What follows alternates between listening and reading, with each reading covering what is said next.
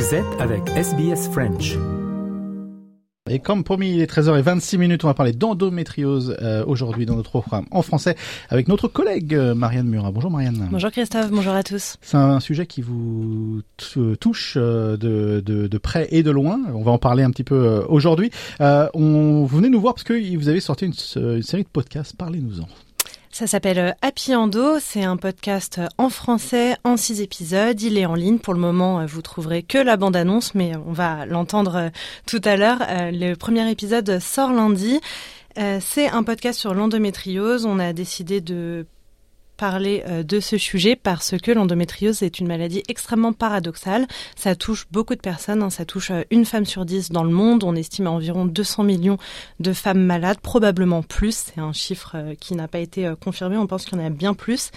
Et pourtant, on connaît mal cette maladie, on la diagnostique mal, elle n'est pas du tout encore bien connue et on pense que c'est important de libérer la parole et de briser les tabous. Il y a beaucoup de mythes autour de cette maladie. On voulait un petit peu euh, détricoter tout ça. D'accord. Là, j'ai posé la question lambda au départ. C'est quoi l'endométriose? Parce que c'est vrai que c'est un mot qu'on entend beaucoup parler. On en voit beaucoup euh, euh, passer de, commentaires sur les réseaux sociaux, etc. Mais c'est quoi exactement l'endométriose? Eh bien, quand on demande aux médecins et aux experts, on se rend compte que c'est très difficile de donner une définition à l'endométriose, mais pour faire simple, encore une fois, je ne suis pas médecin, je suis mhm. seulement euh, une des 200 euh, millions de femmes malades, mais euh, pour faire simple, l'endométriose, c'est quand on a des tissus qui sont semblables à ceux qu'on trouve dans l'endomètre, qui colonisent les organes voisins, donc qui vont grossir au dehors de la cavité utérine, alors que normalement, donc l'endomètre, c'est le tissu à l'intérieur de l'utérus. On a des cellules qui sont semblables à celles de l'endomètre, qui réagissent de la même façon, qui réagissent aux hormones de la même façon, mais ces cellules sont placées en dehors de la cavité utérine, donc si bien qu'une fois par mois, quand on a ces euh, cycles menstruels, eh bien ces tissus semblables se mettent à saigner à des endroits où ils ne devraient pas être placés dans le corps, et ça provoque euh, douleur et autres symptômes. Et, ça peut devenir chronique. Dans votre cas, c'est quelque chose qui, bon, j'ai écouté une partie du podcast, donc je suis un peu au courant, mais euh, c'est quelque chose qui peut aussi devenir un peu plus chronique, donc qui vous euh, ennuie tout, au jour le jour en fait. Exactement. Euh, on l'a dit, il y a plein de symptômes à l'endométriose. Le symptôme le plus commun qui touche 95% des patientes, c'est les douleurs durant les règles, donc une fois par cycle, normalement une fois par mois. Ça peut aussi être des douleurs durant l'ovulation, mais vous l'avez dit, quand il y a un retard de diagnostic, ce qui arrive extrêmement souvent, euh, la maladie a le temps de se propager dans le corps et plus la maladie est propagée, plus elle va faire mal et plus elle va faire mal en dehors des cycles hormonaux. Ça devient chronique et donc c'est une maladie qui peut faire mal tous les jours. Euh, c'est mon cas.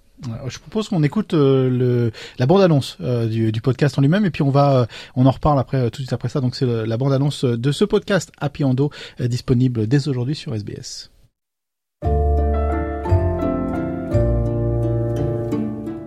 Règles douloureuses, crampes, évanouissement même. Souffrance dans l'utérus, le ventre, le bas du dos. Douleur lors des rapports sexuels, douleur au sport, martyr durant l'ovulation. Mais que m'arrive-t-il? Est-ce que c'est normal de ressentir tout ça? Je me suis posé ces questions pendant 18 ans. 18 ans à me demander si ma souffrance était réellement physique ou somatique.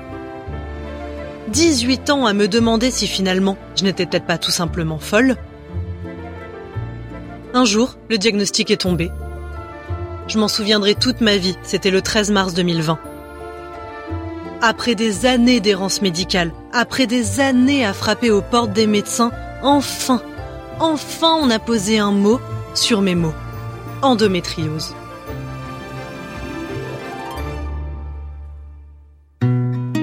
L'endométriose, c'est une maladie inflammatoire où des tissus semblables à ceux de l'endomètre et répondant aux mêmes influences hormonales se forment en dehors de l'utérus, provoquant parfois, souvent même, des douleurs invalidantes.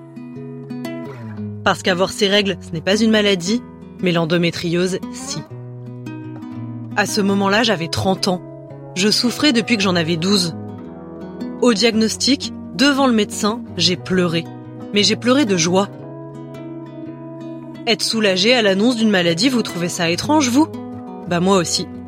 Mais apparemment, pleurer de joie à l'annonce de cette maladie, ce n'est pas si rare que ça. Sauf qu'après le soulagement, c'est immiscé, sournoisement, la honte. de me plaindre d'une maladie qui ne tue pas, la honte de me sentir mal là où des personnes souffrent de maux plus graves, selon moi.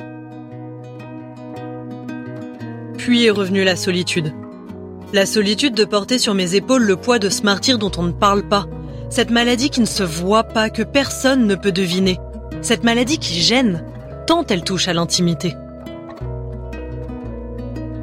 Enfin, aux côtés de la honte et de la solitude est ensuite venue la colère. Comment peut-on être autant de femmes souffrant d'endométriose dans le monde et se sentir si seules? Comment peut-on faire partie des 10% des femmes malades et se sentir si incomprises Après mon diagnostic, ces deux questions ont été le point de départ de deux ans de réflexion et de mois de travail pour tenter de briser un tabou et libérer la parole, enfin libérer la parole sur ce qui n'est pas qu'une affaire de femmes et encore moins une maladie à la mode comme on l'entend encore trop souvent. Pour réaliser ce podcast, j'ai interrogé mes proches, mes parents, mes amis, mes docteurs. Il ne faut souvent pas chercher bien loin pour trouver des gens impactés par l'endométriose. Mes symptômes, mes traitements, ma vie privée, ma sexualité, ma fertilité même.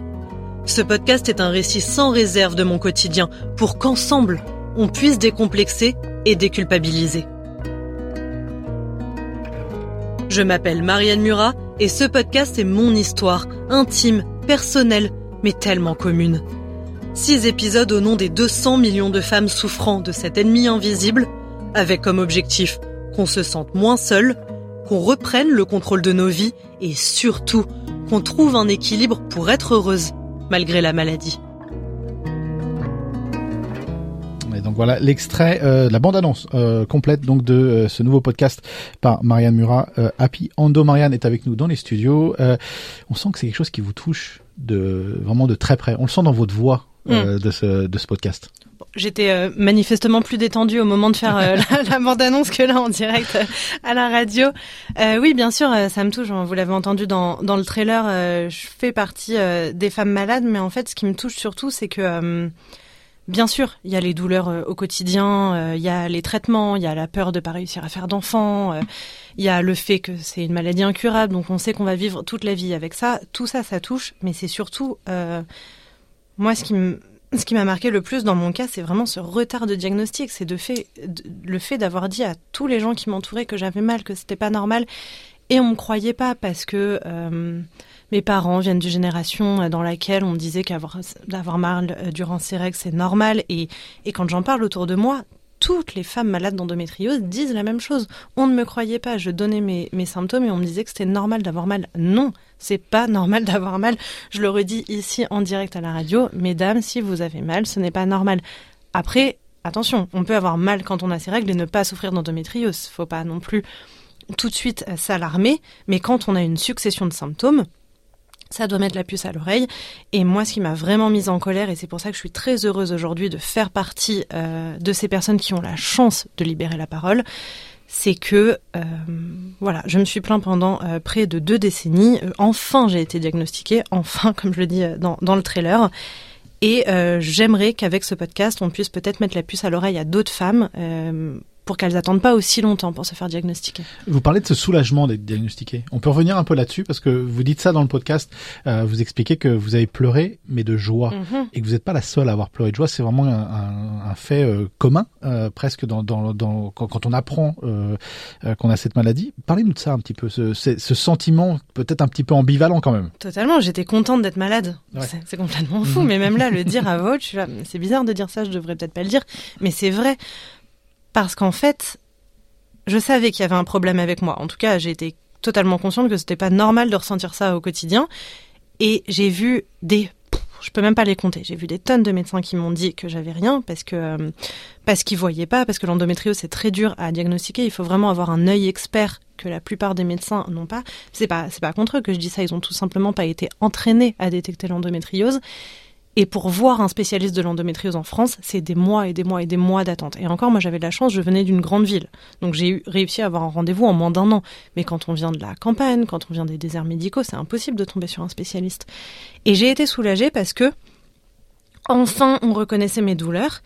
Et enfin, on me disait, t'es pas folle, t'inventes pas, t'es pas une menteuse, on reconnaît que t'as mal et surtout, on va t'aider. Parce qu'une fois qu'on a mis, comme je le dis, une fois qu'on a mis un mot sur les mots, et eh ben la suite, c'est d'apprendre à vivre avec la maladie, c'est de prendre ses traitements. J'en parle des traitements dans le podcast. C'est pas si simple de traiter cette maladie et on peut euh, peut pas en guérir. Mais en tout cas, euh, j'étais heureuse d'être malade parce que ça y est, on n'était plus sur qu'est-ce qu'il y a de quel est le problème chez moi c'est OK, voici le problème et maintenant comment je vais le régler. Et le docteur Eric Petit, qui est le radiologue spécialiste de l'endométriose, un des pontes en France, il me, quand j'ai pleuré devant lui, euh, il a été très très gentil et euh, il m'a dit euh, vous réagissez toutes comme ça parce qu'en fait vous avez tellement été on balaye tellement d'un revers de main vos mhm. symptômes et ce que vous nous dites que d'être enfin reconnu par la communauté médicale, vous êtes soulagé parce que vous comprenez que vous avez vraiment un problème physique et pas que psychologique. Euh, et, voilà, c'est vraiment cette, reconnaissance, savoir qu'on n'est pas folle. Vous avez, compris pourquoi il y avait une boîte de Kleenex sur la table, c'est ça euh, j'ai beaucoup pleuré. euh, Parlez-nous un petit, petit peu des, épisodes, que ça a été divisé donc en six épisodes. Il y a, il y a une logique derrière parce que c'est six éléments importants de la maladie, mais de votre vie également. Oui, bien sûr. Il y a, il y a un cheminement euh, dans ce podcast. Il n'a pas été fait au hasard. Et puis, je le, je le sors maintenant, mais moi, ça fait euh, plus de deux ans que j'y réfléchis. Au début, c'était est-ce que je vais faire un site, est-ce que je vais faire un livre, est-ce qu'on va en faire un podcast? Bon, finalement, on en a fait un podcast. Euh, il y, a, y, a, un vrai cheminement derrière. Le premier épisode, c'est euh, tout simplement qu'est-ce que l'endométriose? Vous m'avez posé la question tout à l'heure. C'est pas si simple de trouver une définition. En plus, on dit beaucoup que c'est une maladie à la mode. Mhm. Pas du tout. L'endométriose, on a trouvé les premières traces de la maladie il y a 4000 ans, à l'ère égyptienne. C'est pas du tout à la mode. C'est juste que comme on le diagnostique mieux, et comme il y a enfin une de la parole de la part des patientes, on en parle plus. Et tant mieux qu'on en parle plus, c'est d'ailleurs pour ça qu'on est là aujourd'hui euh, tous les deux. Le deuxième épisode, c'est les symptômes. Ils sont divers, ils sont variés. Le plus connu, c'est euh, les douleurs pendant les règles, on en a parlé, mais il y en a plein d'autres. Les douleurs pendant l'ovulation, pardon. Euh, ça peut être des douleurs dans l'épaule, ça peut être des douleurs au lombaire, des douleurs lors des rapports sexuels, des, des, douleurs digestives.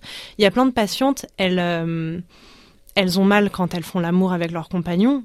Et, ensuite, elles disent euh, j'ai un problème sexuel. Mais non, en fait, c'est simplement que ça peut venir euh, toucher lors du rapport sexuel euh, le ligament, par exemple, ou là où il y a des bouts de tissu d'endométriose. Donc, en fait, on se trompe de combat. Pareil, les douleurs digestives, on va aller voir un gastro-entérologue. Encore une fois, si on a l'endométriose, ça sert à rien d'aller voir un gastro-entérologue parce qu'il trouvera pas. Bon, bref, des symptômes, il y en a plein. Si on les prend un par un, on comprendra pas que c'est l'endométriose, mais si on les met bout à bout, on peut, ça peut mettre la puce à l'oreille. Le troisième épisode, c'est le diagnostic, euh, qui prend en moyenne, alors la moyenne française, c'est 5 à 7 mhm. ans pour le diagnostic. Ici, c'est énorme. Ici, en Australie, c'est autour de 10 ans. Moi, dans mon cas particulier, donc 18 ans. C'est énorme. Et ils expliquent par le fait que... Euh, il y a un retard du diagnostic parce que les médecins ne sont pas entraînés, donc ils peuvent euh, ne pas le détecter. Parce que aussi, il y a, par exemple, quand on prend la pilule, la maladie, elle, devient silencieuse parce que les hormones, ça fait du bien à l'endométriose, donc on a moins mal. Donc quand on a moins mal, on cherche pas à se faire diagnostiquer. Donc c'est pour ça aussi que ça peut prendre euh, très longtemps, parmi d'autres raisons euh, dont on parle plus en détail dans l'épisode 3. L'épisode 4, c'est sur l'intimité, parce que donc comme il y a des douleurs lors des rapports sexuels, c'est compliqué pour le couple, mais aussi on vit avec la maladie tous les jours. Donc euh, parfois on a un peu l'impression d'être un couple à trois euh, mhm. avec l'endométriose, mais c'est l'intimité aussi euh, des proches. moi je tombais malade, j'avais 12 ans, je vivais encore avec mes parents. Mes parents, je les alertais sur mes problèmes de santé, puis à cette époque-là, je tombais dans les pommes à chaque fois que j'avais mes règles. c'est ça aussi l'intimité, c'est des parents totalement impuissants qui comprennent pas ce qui se passe et qui savent pas vraiment gérer une adolescente en souffrance. Le cinquième épisode, à mes yeux, c'est un des plus importants, même s'ils le sont tous.